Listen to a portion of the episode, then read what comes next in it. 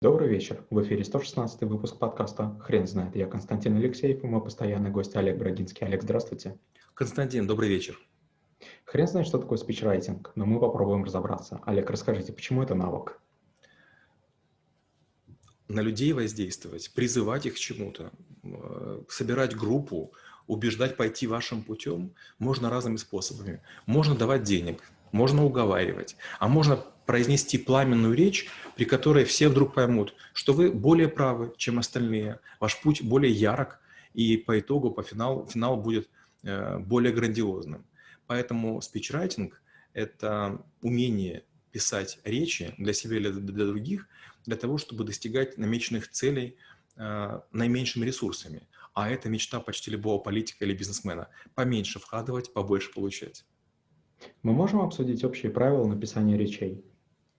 Безусловно, важно знать, какая аудитория. Одно дело, когда мы выступаем перед мамочками, у которых там, скажем, у деток э, там болят животики, их мучают газики. Второе дело, мы выступаем перед какими-то мощными, э, крутыми мужиками, которые льют металл и которые глохнут от грохота, э, которые находятся в жуткой температуре, которые выпивают по 7 литров воды за смену. Понятно, что у них будет разная восприимчивость э, к мату, разная восприимчивость к каким-то нюансам и разная нетерпимость к правде.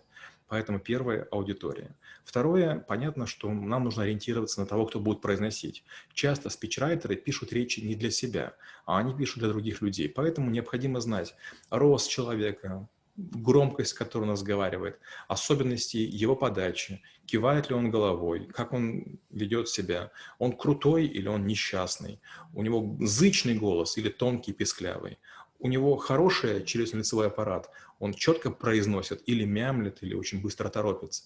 Следующее – это память. Память и того, кто произносит, и память тех людей, которые находятся в зале или на импровизированной площадке. Чем более интеллигентные люди, тем более сложные конструкции можно делать. Чем попроще люди, тем, наверное, меньше нужно давать тезисов, но гораздо больше фактов, аргументов. Получается, что а, выступающий, аудитория и площадка, они определяют способ построения речи. Каких ошибок стоит избегать при написании речей? В первую очередь, наверное, не нужно увлекаться анекдотами, цитатами или излишним пафосом. То есть, если начинаете использовать высокопарный тон, сказочный тон, какой-нибудь такой вычурный, с большой вероятностью все посчитают вашего оратора чудаком, а, клоуном или каким-нибудь неадекватным человеком. Важно быть а, в струе, важно быть в лексиконе, в жаргоне, в сленге и его придерживаться.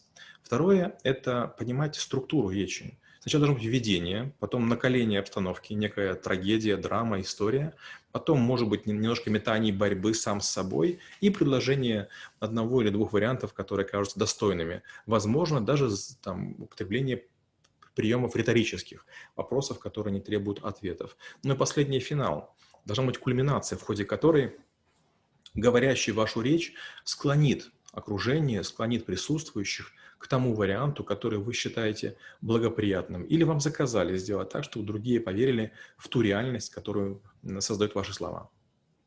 Какие навыки нужно тренировать вместе со спичрайтингом?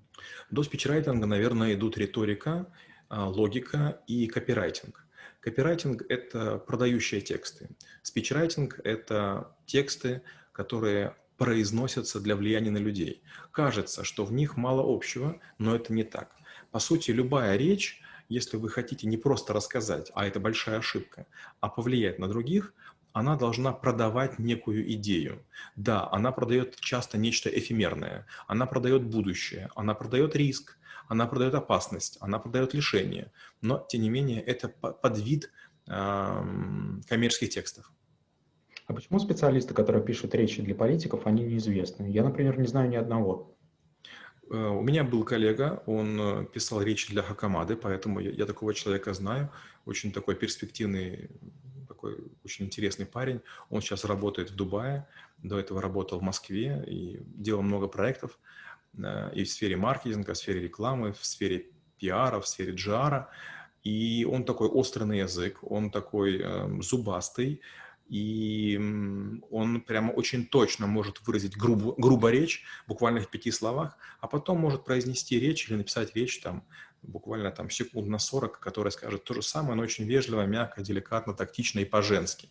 И вот как раз из-за того, что он работал с женщиной, он очень неплохо пишет речи для женщин-политиков, иногда для коммерческих предпринимателей, хотя на самом деле давно уже этим может не заниматься. Он уже человек состоятельный и живет в одной из сталинских высотах, так же, как, как и я, правда, в другой. Как и я тоже, я тоже спрашивал его, есть ли какие-то люди, кроме него, которые пишут речи. Он называл мне фамилии людей, которые закончили МИД, которые закончили академии, но, к сожалению, вы правы, э, то, что он этих людей знает, мне не помогло их вспомнить. Как вы преподаете навык в школе трэблшутеров?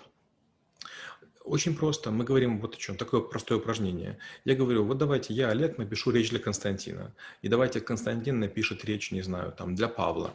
И потом мы начинаем рассказывать чужую речь. И вот тут возникает такая странная ситуация. Человек, который читает чужую поддержку, он начинает ругаться и говорит, да кто так говорит? Так не говорит, нет такой фразы, так не строят конструкции а автор говорит, да нет, это здорово, это правильно, это хорошо. То есть, оказывается, когда другой готовит нам речь, у нас есть масса претензий.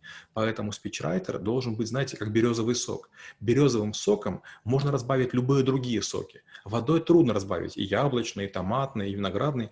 А вот березовым можно почти все разбавить. И вот очень важно быть так, такой нейтральной основой, на которой можно положить любой смысл, любую мысль, любую идею. Скажите, пожалуйста, пример из практики, когда вы использовали спичрайтинг. Это бывает регулярно. Скажем, был период, я был, эм, работал в службе безопасности, у меня был шеф, он такой был очень, с одной стороны, такой проныристый, с другой стороны, такой очень деловой, хваткий, но мысли излагал так туговато. Наверное, первая причина была в том, что все-таки он был провинциалом, вторая причина, наверное, в том, что у него был прямо очень большой избыточный вес, и при том, что он был добродушный, заботливый человек, ну, к сожалению, он плохо излагал. И частенько он просил меня, чтобы я перед тем, как он по телефону будет разговаривать, чтобы я ему спродюсировал разговор. Он очень боялся в Москву звонить, там, руководству и так далее. И я писал ему речь, писал ему аргументы.